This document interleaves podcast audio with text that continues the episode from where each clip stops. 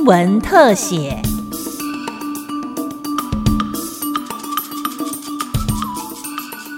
听众朋友，你好，欢迎收听今天的新闻特写节目，我是吕明宗。联合国发表二零一九世界毒品报告，大麻是全世界使用最广泛的毒品，一年有一点八八亿人口使用。但是大麻的争议性也最多。虽然陆续有国家开放大麻合法，我国仍列为二级毒品，刑责相当重，不少人成瘾毁了前程。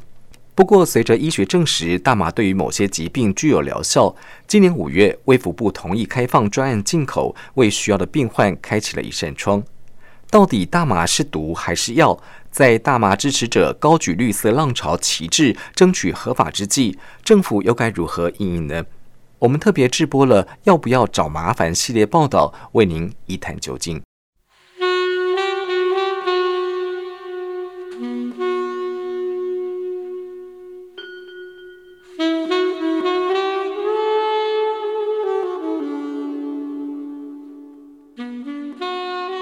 抽大麻的感觉很像喝的非常醉那种感觉。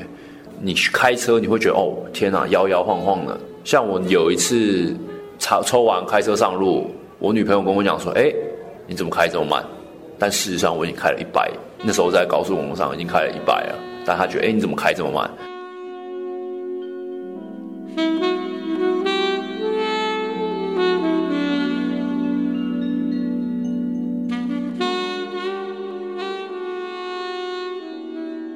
等你啊，迄真是拢推出来，重要为准。总运动队形，散开！走！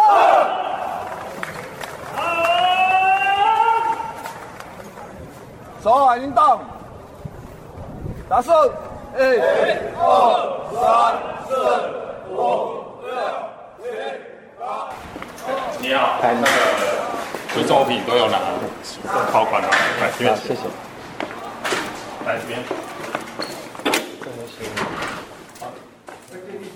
今年三十岁、家境优渥的小杰，大四那年在国外回来的朋友起哄下接触了大麻。毕业之后，虽然在不错的金融机构上班，却越陷越深。不仅自己栽种，还开始卖起了大麻。结果因为制造贩卖被抓，被重判十一年十个月。前年发监台北监狱。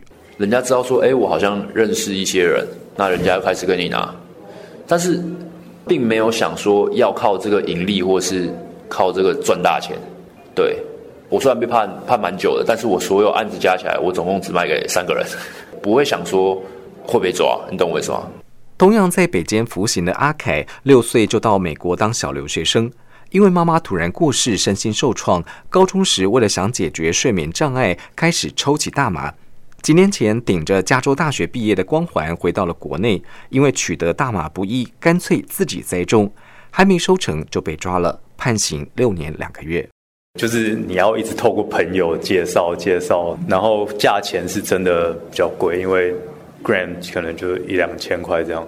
国外一个 quarter 就是一一 ounce 可能几十块钱，我就想说自己种好了，因为我在美国就有种过了。小杰和阿凯因为大麻被判重刑，青春岁月都要在牢里度过。根据卫福部统计，国人使用大麻的终身盛行率大约百分之零点三，换算下来，等有七万人一辈子至少抽过一次的大麻。专责统合查缉毒品的高检署发现，一百零五年之前，每年大麻查缉量只有二十几公斤。一百零六年，政府推出了新时代反毒策略，加大了查缉力道，当年期货大麻高达五百公斤，几乎暴增了二十二倍。但是吊诡的是，抓到的人不成比例，潜在黑数令人担忧。整体的使用人口在去年一百零八年是降到五万出头，在五万出头里面，大概有大概百分之五十。六或五十五是使用第二级毒品的人口，太半都是使用安非他命，使用大麻的其实占的比例不高。我们看到一百零六年大概使用大麻的人数是两百零七人，一百零七年是四百三十一，一百零八年是六百二十七。其实占整个侦查终结使用第二级毒品人口的比例大概都只有零点五到一点八，虽然略比率略有上。升，但是实际相较于整体使用毒品或者是使用第二级毒品的人口，也是相对偏低的。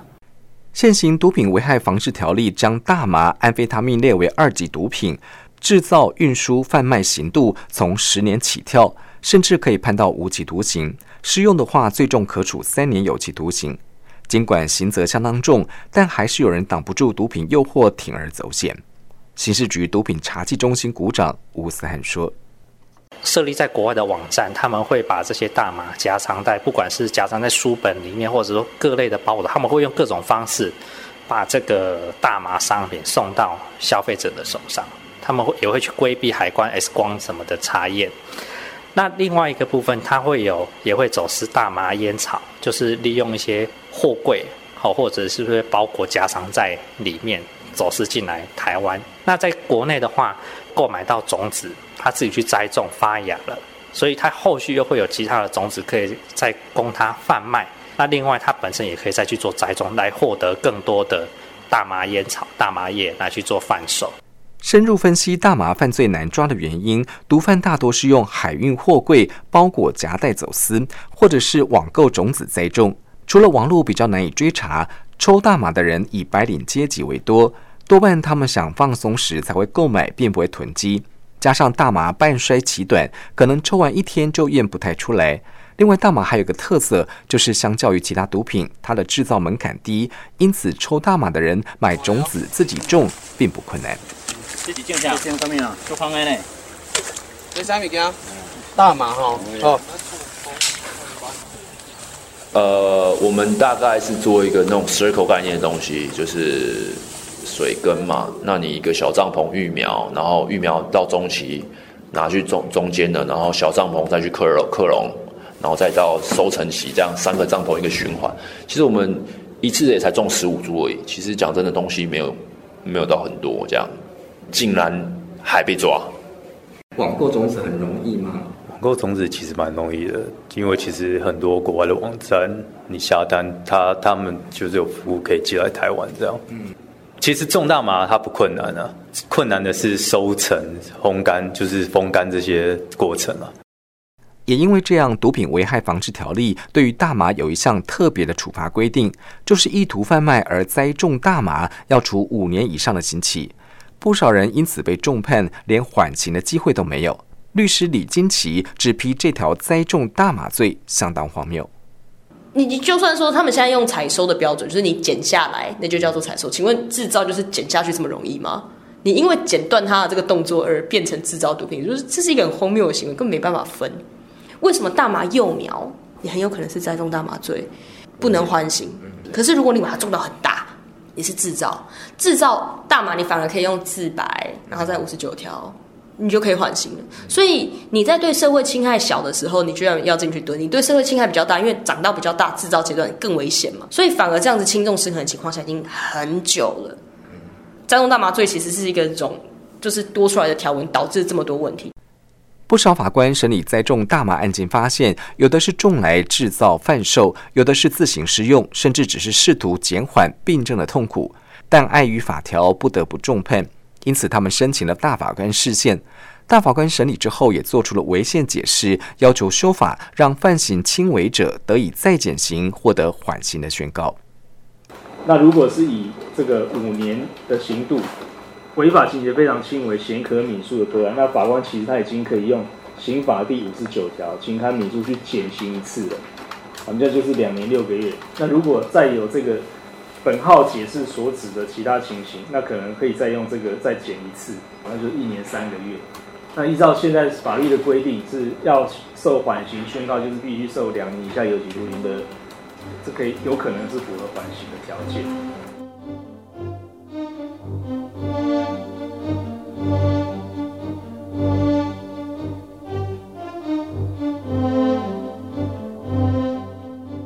食用大麻主要是运用雌性大麻的花或者是毛状体制成药物。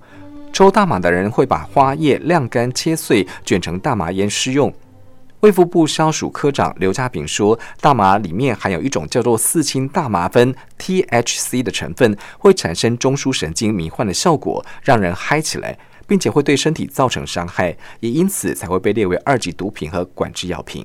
以 THC 来说，它其实是一个中枢神经的活性成分，那它会造成一些迷幻的作用，包含一些感官认知或是时空上面的这个错乱。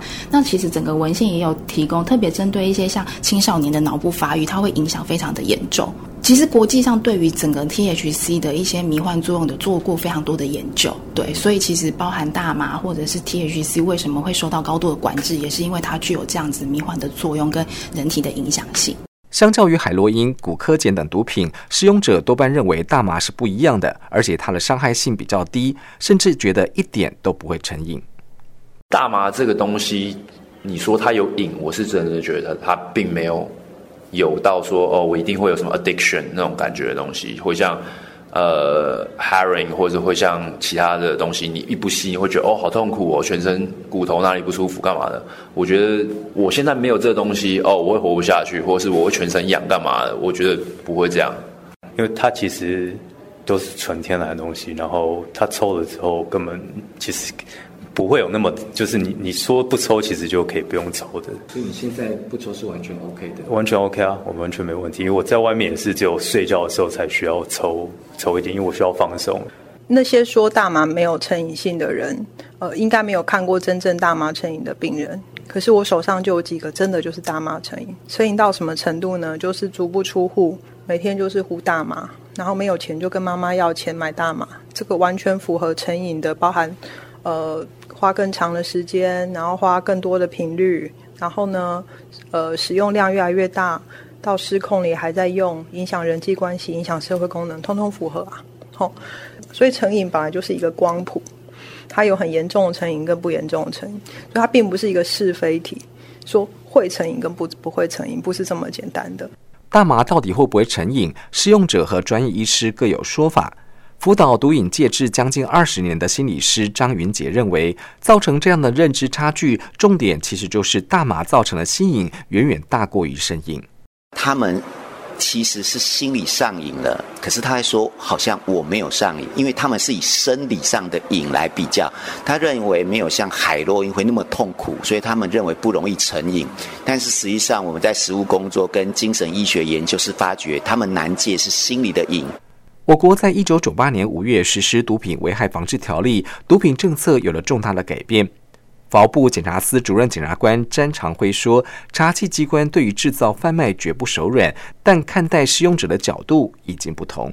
如果他是私用的话，其实我国现在已经是转向把私用毒品的人当作病患型的犯人，所以基本上在私用端，我们都会鼓励自新，然后呢，施以。”最适切的一种治疗和矫正的方式，尽量不把它当做被告入刑，但我们总得把这些犯罪给压下来。一旦制造、运输、贩卖，他去散布了这个毒品，我们还是一样，还是要严加查缉跟跟这一个打击。检察官侦办大麻犯罪，对于使用初犯或者是五年后再犯的人，会要求观察乐戒，或者自行就医戒瘾治疗替代。如果经过评估还有继续施用的倾向，再展开为期半年到一年的强制戒治。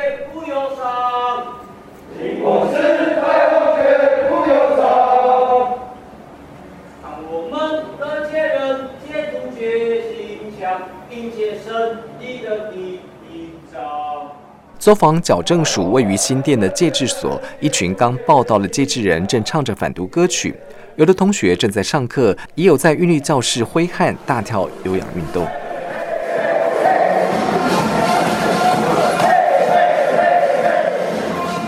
今年二月没有通过乐界，被送到戒治所的阿斌，十六岁就碰触了毒品。打从少管所开始，进出监狱加起来的时间长达了十多年。这次是第一次因为毒品被抓，就变每天起来就要去找药，钱当然是一定一定都拿去买药嘛。那没有的话，大概就是跟跟那些一大盘商、中盘商苟在一起嘛。对啊，那这一次既然大概老师就是辅导一些你未来的方向，哎呀，你的出去之后你要做些什么？对啊，大概是这样。然后一些宗教信仰大概是这样。对啊，你觉得有效吗？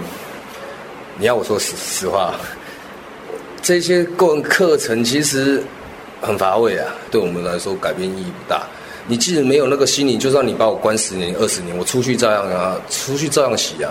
我一个朋友关了十二年出去啊，他第一个出去干嘛？联络药头找药吃。你说戒早就戒掉了，我心里也不难过啦。对啊，心魔作祟嘛。今年三十八岁的阿明抽大麻、克海洛因也吸烟，身上的刺青和言谈中有着浓浓的江湖味道。阿明二十多岁，跟着道上兄弟到大陆闯荡，一度想要戒除毒瘾，但是现实的压力让他又走了回头路。你大概是什么时候开始接触毒品？十二岁，长期被欺负，我已经真的会怕。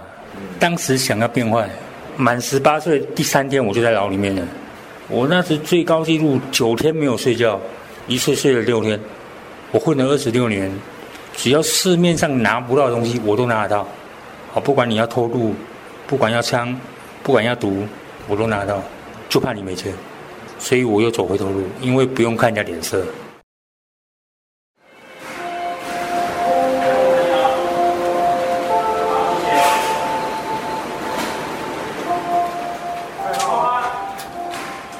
除了大班上课、团体和个别辅导以及适当医疗，戒治所还提供了职业训练和就业媒合。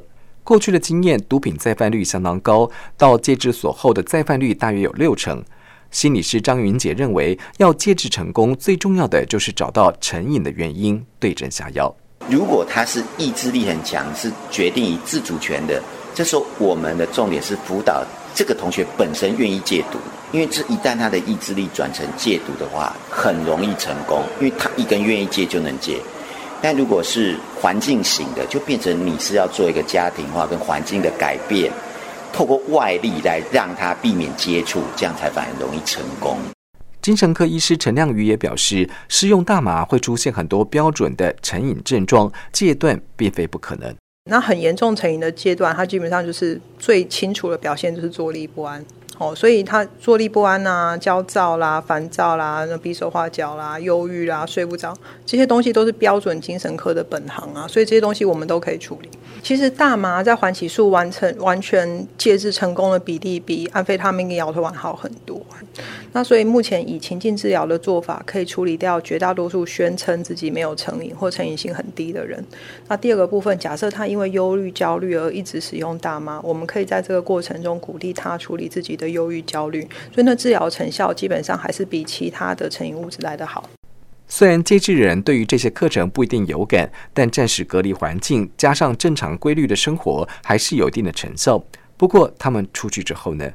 你十几岁吸毒到现在，你觉得对你的身体健康有影响吗？有没有？当然当然有啊。嗯，比如说什么？记忆，就是东西会忘忘东忘西的。第二个，体力。只要你不吸，什么病都跑出来了。没有碰毒之后，这边上课生活都正常，你身体自然就正常了。对啊，以前我爬个楼梯我喘的要死，我现在跑到楼梯也不会喘了。对啊，篮球还可以打成场。你对身体影响还是有，一定有差，绝对有差。但是你一出监什么都没有，是从零开始哦，搞不好你连坐车的钱都没有。我不知道我出监那一刹那我会走哪一条路。他们来看你的时候，你会给他们一些承诺吗？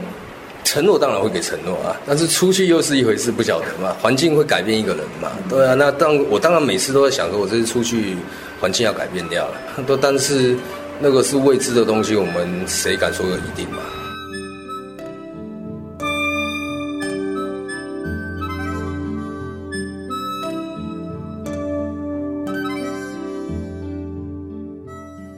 采访过程发现，不管是被判重刑入狱的小杰、阿凯，或者是刚到戒治所戒毒的阿明、阿斌，之所以碰触毒品，家庭关系的好与坏是直接或潜在的重要因素。当初有点呃，也不是他们 overreact，就是那种感觉是，哎，他们随时都会觉得说，哎，你这次出去你是要干嘛？单纯是去买个饮料吗？还是可能要去做一些 dealer 的事情？对，所以变成说。他们很有压力，但是我也很有压力。我二十二十年没有跟家人联络了。那个年代人其实听到你碰毒，我跟你讲，没有人要管你了，因为我们已经被贴上标签了。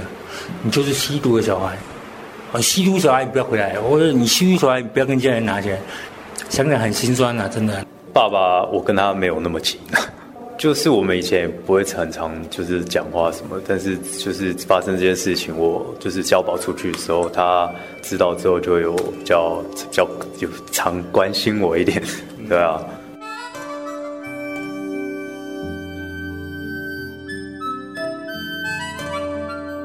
使用毒品就是真的，其实很伤钱啊，对啊，而且会让你就是有点颓废啊。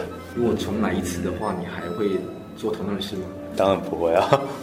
你走这条路不可能给你卖多久啦，我想迟早有一天都会出事情的，只是看大条小条而已啦。当你陷下去，你要自己爬起来其实是很难的，不过除非你意志力很强，但是没有几个人啊，因为毒品这种东西就是这么诱惑。等到你进进出出的时候，你年纪已经大了，已经醒的时候已经回不了头了。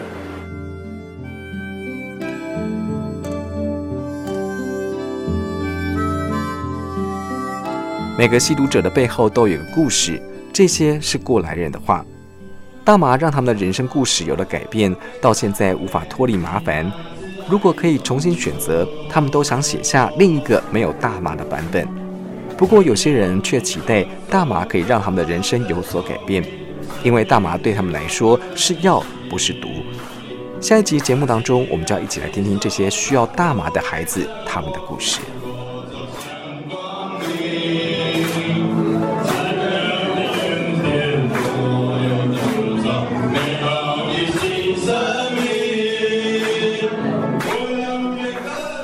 以上新闻特写由警广记者吕云宗采访制作，谢谢您的收听，再会。